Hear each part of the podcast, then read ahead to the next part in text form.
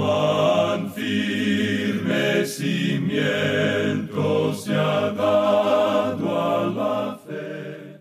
A través de la Biblia, un análisis de la Biblia libro por libro que le ayudará a crecer espiritualmente. Estos estudios fueron diseñados por el Dr. J. Vernon McGee. Acompáñenos en este fascinante recorrido a través de la Biblia. La palabra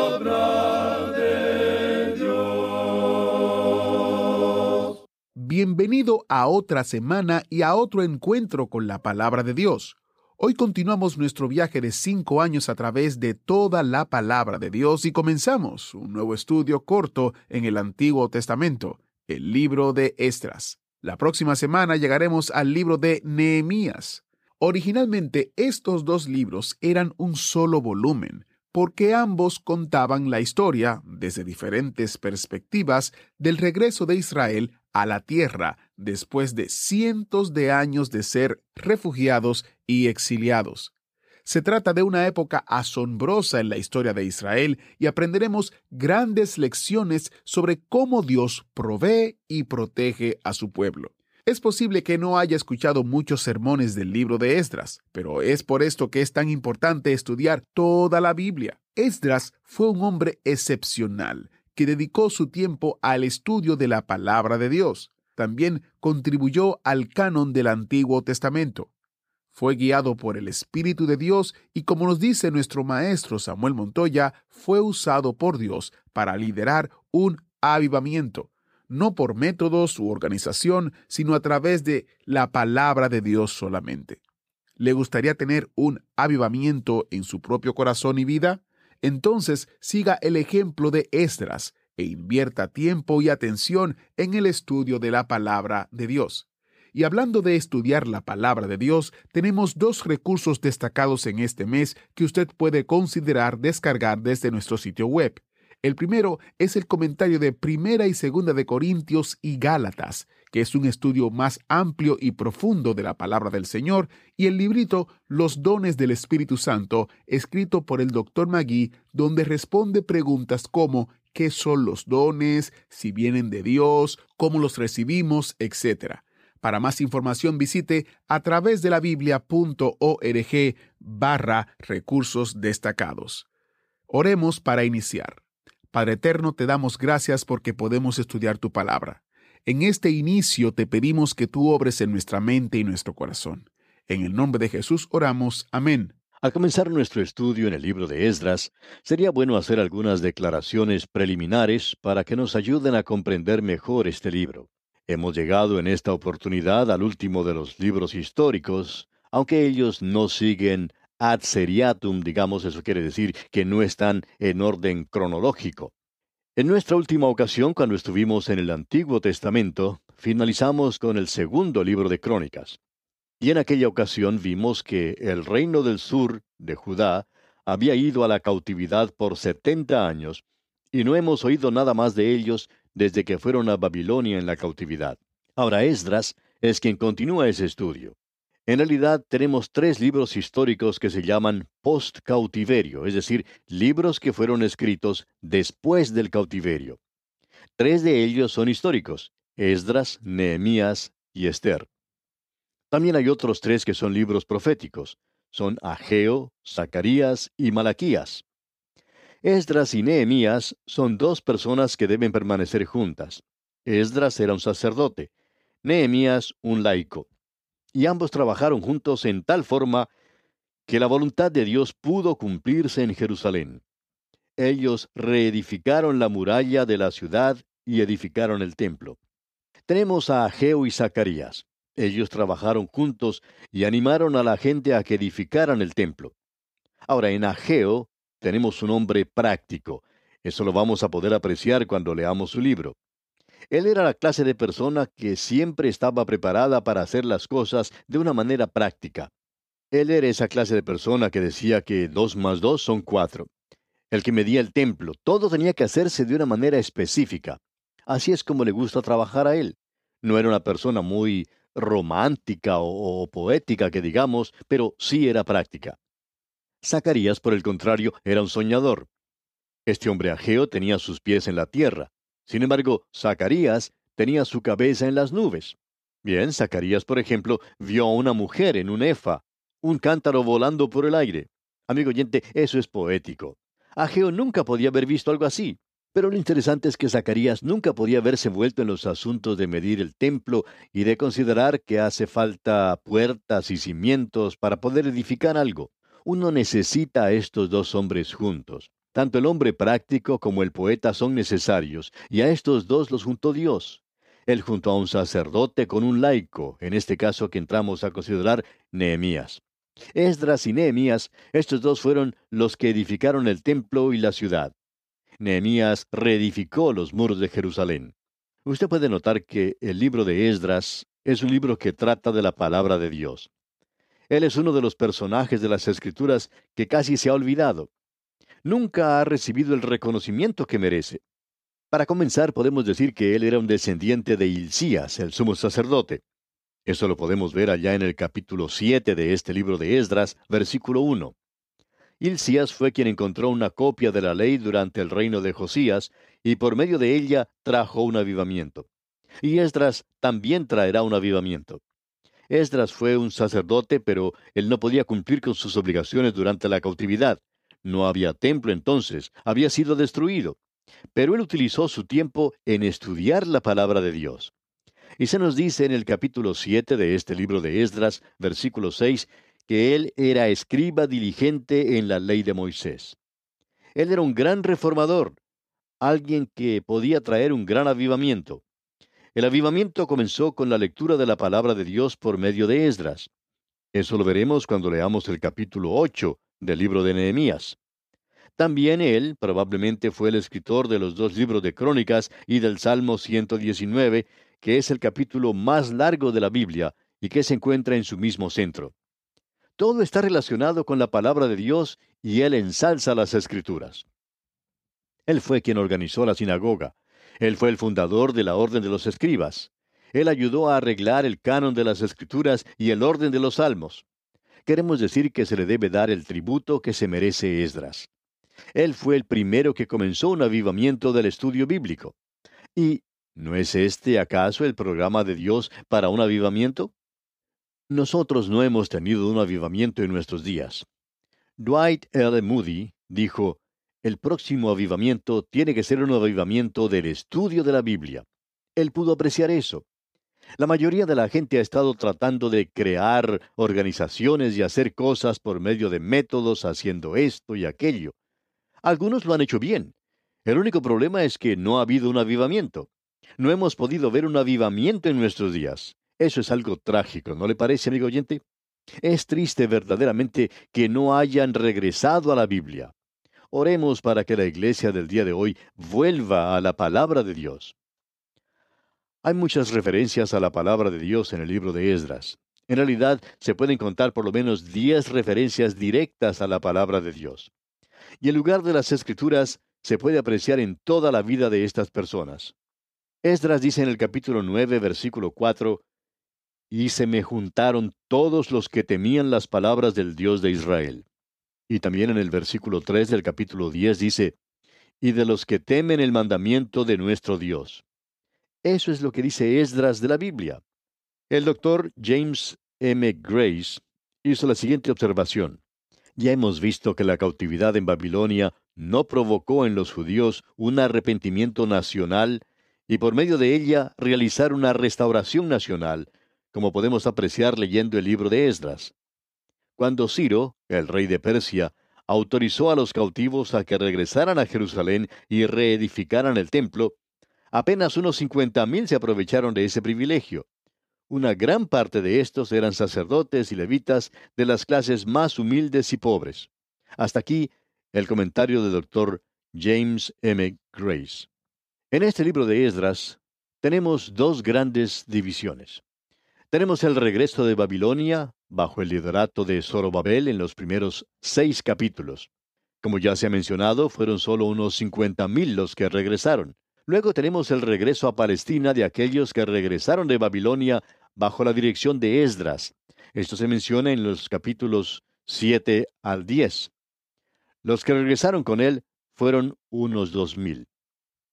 Ahora, en el primer capítulo tenemos la restauración del templo mediante un decreto de Ciro, rey de Persia.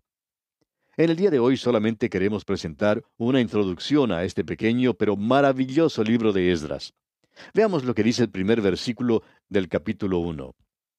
En el primer año de Ciro, rey de Persia, para que se cumpliese la palabra de Jehová por boca de Jeremías, despertó Jehová el espíritu de Ciro, rey de Persia, el cual hizo pregonar de palabra y también por escrito por todo su reino, diciendo, ahora él pone énfasis en la palabra de Dios. Notemos eso porque es de suma importancia. Este rey Ciro, uno de los grandes líderes mundiales, que llegó a conocer a Dios, él lo llegó a conocer a través del ministerio de un primer ministro de su reino que se llamaba Daniel. Y vemos aquí que Ciro había sido señalado como un siglo antes de haber nacido. Había sido llamado Isa, que quiere decir señalado. Él llegó a conocer a Dios, por tanto, sabía lo que estaba haciendo cuando presentó ese decreto, cuando hizo pregonar ese mensaje que la nación de Israel podía regresar a su tierra. Se nos dice que la palabra de Dios se cumplió en eso. Usted puede apreciar, amigo oyente, que aquí la profecía se ha cumplido. Por lo menos una cuarta parte de la Biblia fue de tipo profético cuando fue dada. De esa sección, una gran parte ya ha sido cumplida. Este es uno de esos pasajes. Ahora, todas las cosas que habían sido profetizadas sobre el advenimiento del Señor Jesucristo, hay personas que dicen que hay unas 300 profecías. Nunca nos hemos detenido a contarlas, pero más de 300 profecías concernientes con la primera venida de Cristo al mundo han sido cumplidas literalmente. Su nacimiento fue profetizado, todo lo relacionado con eso. Eso lo vimos en el capítulo 2 del Evangelio según San Mateo. Allí apreciamos que todo está dedicado al cumplimiento de la profecía. Se había dicho cuatro cosas sobre él, que nacería en Belén, que se llamaría Nazareno, que iba a ser llamado de Egipto y que habría mucho llanto en una pequeña ciudad al norte de Jerusalén. Ahora, ¿cómo podía todo eso estar relacionado con el nacimiento de Jesús? El evangelista Mateo dice que esta fue la manera en que todo fue unido, y esa es la historia de Navidad, la profecía cumplida. Ahora usted tiene aquí esta profecía cumplida. Se ve a esta gente, se da un decreto. Se habían cumplido 70 años del cautiverio y ahora podían regresar a su país. Pero muy pocos son los que regresan. Escuchemos cómo comienza ese decreto, porque es algo muy importante. Leamos el versículo 2 de este primer capítulo del libro de Esdras. Así ha dicho Ciro, rey de Persia. Jehová, el Dios de los cielos, me ha dado todos los reinos de la tierra, y me ha mandado que le edifique casa en Jerusalén, que está en Judá. Ahora quizá alguien diga, bueno, este hombre está diciendo que a él se le han dado todos los reinos de la tierra. Así era en realidad porque en esa época no existían muchos de los países que existen en el día de hoy. No había países en las Américas, en esos días, en nuestros continentes, no existían las naciones como las conocemos hoy. Él se está refiriendo, pues, a todos los reinos que existían en aquel día. Él era el principal rey de todos. Ciro era el más grande de todos los reyes. Él podía haber entregado esa clase de decreto. Él dijo, Jehová, el Dios de los cielos, me ha dado todos los reinos de la tierra.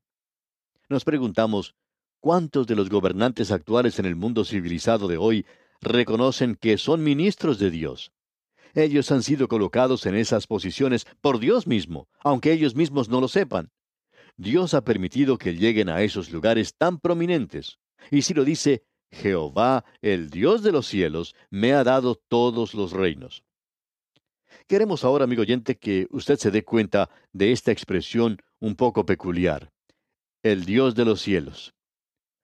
¿Ha notado usted, amigo oyente, que ¿Eso es algo diferente? Se menciona aquí en Esdras, también la leemos en Nehemías y en el libro de Daniel. Pero usted no lo encuentra antes de eso. ¿Sabe por qué? Porque antes de eso era el Señor o Jehová Dios que mora entre los querubines. La gloria Shekinah, la presencia visible de Dios, era una columna de nubes de día y una columna de fuego de noche. Eso era todo lo que se veía, pero era la presencia visible de Dios. Esa presencia visible de Dios los había dejado ahora. Usted recordará que habíamos sugerido que los había dejado en realidad en la época cuando llegó al trono el hijo de Josafat, que según nuestra opinión fue uno de los peores reyes que haya existido. Ellos no pudieron haber tenido otro peor que él. Debería haber dicho que fue el hijo de Ezequías. Él fue en realidad el peor de todos. No tuvieron ninguno después de él. No hubo ninguno tan malo después de él porque él fue el último. Él fue muy malo y se llamaba Manasés. Aparentemente la gloria los dejó durante su reino y esa gloria se elevó, se fue del templo. Ezequiel vio la visión. Se elevó del templo, se detuvo por un momento como si estuviera esperando ver al pueblo de Dios volviéndose a Dios y apartándose de la idolatría. Pero ellos no lo hicieron. Y entonces se elevó sobre la ciudad, pasó sobre las murallas y pausó nuevamente. Pero el pueblo no se volvió hacia Dios. Entonces la gloria Shekinah se elevó a la cumbre del monte de las olivas y allí volvió a esperar. Pero la gente no se volvía a Dios. Y luego entonces la gloria del Señor se elevó hacia el cielo y no se volvió a ver. Pero un día entró al templo alguien que había hecho un látigo de cuerdas y limpió ese lugar. La gloria Shekinah no era visible, estaba cubierta por la carne humana. Pero Él era Dios manifestado en la carne. Él había dejado su gloria cuando vino a este mundo a nacer en Belén. Pero la gloria estaba encubierta y la gente le rechazó y le crucificaron. Pero usted puede ver que durante este período, cuando la gloria de Jehová fue hacia el cielo, estuvo con Dios porque es Dios mismo. Y hoy, aquel que vino hace más de dos mil años encubierto en carne humana, en el principio era el verbo, y el verbo era con Dios, y el verbo era Dios, como nos lo dice Juan en el primer capítulo de su Evangelio, versículo 1. En el versículo 14 del primer capítulo de Juan dice, y aquel verbo fue hecho carne y habitó entre nosotros, y vimos su gloria, gloria como del unigénito del Padre. Ahora, ¿cuándo ocurrió eso? En Belén, amigo oyente. Él estaba encubierto en un cuerpo humano. Por eso nos dice el versículo 18 del primer capítulo de Juan, A Dios nadie le vio jamás. El unigénito Hijo que está en el seno del Padre, Él le ha dado a conocer. Él se mostró para que le pudiéramos ver, amigo oyente. Él vino a este mundo, pero le crucificaron. Pero Él es el Rey.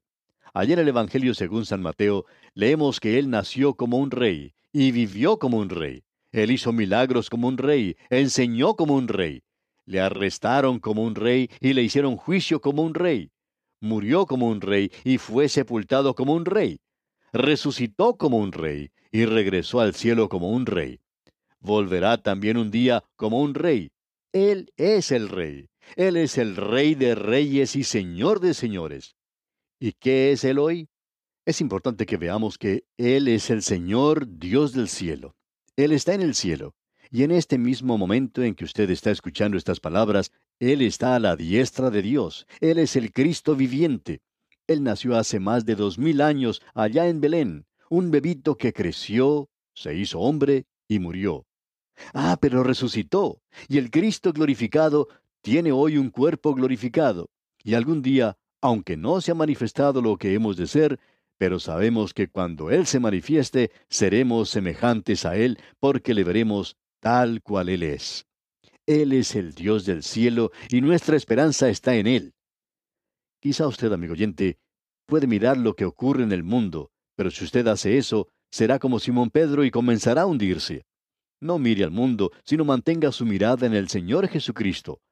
Mírelo a Él, amigo oyente. Él puede sacarlo de cualquier situación que usted atraviese en este momento. Él es el Dios del cielo. Aún este rey Ciro reconoció que Dios le había dado a él los reinos de este mundo. Él no ha hecho eso por usted ni por mí, amigo oyente, por lo menos no en la forma en que lo hizo por Ciro. Pero usted recordará que cuando estábamos estudiando allá la primera carta del apóstol Pablo a los Corintios, se nos decía que todas las cosas son nuestras. La vida y la muerte y el mundo, Cristo, Pablo, Apolos, todas las cosas son nuestras. Tenemos que hacer una elección. Yo por mi parte he decidido seguir a Cristo, como si Él fuera para mí uno de los mejores regalos que pudiera recibir. El Cristo viviente, el Señor Dios del cielo. Ahora, en los primeros seis capítulos de Esdras, tenemos, como hemos mencionado, el regreso de Babilonia del remanente judío bajo el liderazgo de Zorobabel.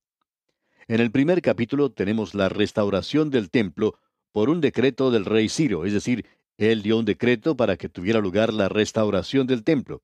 Leamos una vez más este versículo 2 para tener una mejor idea de cómo fue dado ese decreto. Así ha dicho Ciro, rey de Persia. Jehová, el Dios de los cielos, me ha dado todos los reinos de la tierra y me ha mandado que le edifique casa en Jerusalén, que está en Judá. Ahora ya hemos visto que en este libro se llama a Dios el Dios de los cielos. Y eso también ocurre en Nehemías, así como también en el libro de Daniel. Él es el Dios de los cielos. Este es el nombre por el cual Dios es conocido en esta serie de libros que hemos indicado. Fue el título que él tomó cuando quitó su trono de la tierra y cuando entregó a su pueblo en las manos de los gentiles y los envió al cautiverio en Babilonia.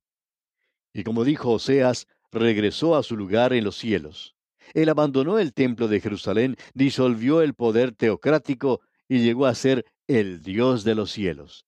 Y aún hoy Él es eso para su pueblo antiguo.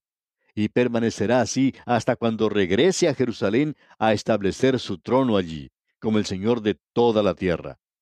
Y Jerusalén entonces será la ciudad del gran rey. Notemos ahora que este rey Ciro indica aquí algo de una manera muy definida. Él dice, el Dios de los cielos me ha mandado que le edifique casa en Jerusalén. Él está diciendo que el Dios de los cielos se lo había mandado. Este rey Ciro aparentemente a través del ministerio de Daniel había llegado al conocimiento del Dios vivo y verdadero. Ahora el versículo 3 dice, quien haya entre vosotros de su pueblo, sea Dios con él, y suba a Jerusalén que está en Judá, y edifique la casa a Jehová Dios de Israel. Él es el Dios, la cual está en Jerusalén. Usted puede notar que Dios le había mandado a él que hiciera esto, pero él no había mandado a la gente a que regresara a Jerusalén. A ellos se les dio permiso para hacerlo. Luego dice en el versículo 4, y a todo el que haya quedado en cualquier lugar donde more, Ayúdenle los hombres de su lugar con plata, oro, bienes y ganados, además de ofrendas voluntarias para la casa de Dios, la cual está en Jerusalén.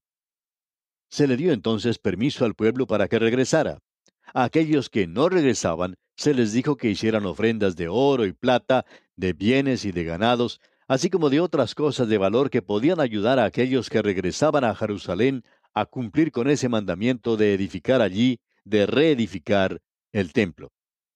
Ahora los versículos 5 y 6 dicen, Entonces se levantaron los jefes de las casas paternas de Judá y de Benjamín, y los sacerdotes y levitas, todos aquellos cuyo espíritu despertó Dios para subir a edificar la casa de Jehová, la cual está en Jerusalén. Y todos los que estaban en sus alrededores les ayudaron con plata y oro, con bienes y ganado, y con cosas preciosas, además de todo lo que se ofreció voluntariamente. Y aquí, amigo oyente, vamos a detenernos por hoy porque nuestro tiempo ha concluido ya. Continuaremos Dios mediante en nuestro próximo programa y contamos como siempre con su muy valiosa sintonía. Será pues, hasta entonces, que el Señor bendiga su vida en forma especial, es nuestra ferviente oración. Agradecemos que nos acompañara en el estudio de hoy. Le invitamos a que visite nuestro sitio en internet a través de la biblia.org. Ahí puede suscribirse para recibir las notas y bosquejos de lo que estamos estudiando y noticias del ministerio. También encontrará la variedad de libros y materiales gratuitos que tenemos para usted. El sitio es a través de la biblia.org. Todo lo que hacemos es posible gracias al Señor y a personas como usted que se unen a nosotros en la obra de llevar la palabra entera al mundo entero. A través de la Biblia es una producción de Radio Transmundial.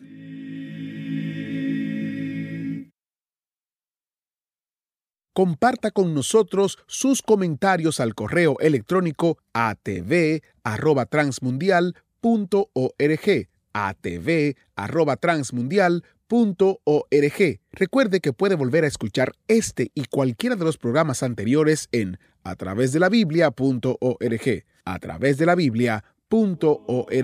Allí también encontrará todas las opciones disponibles para escuchar el programa. A través de la Biblia llega a usted por cortesía de esta emisora. Su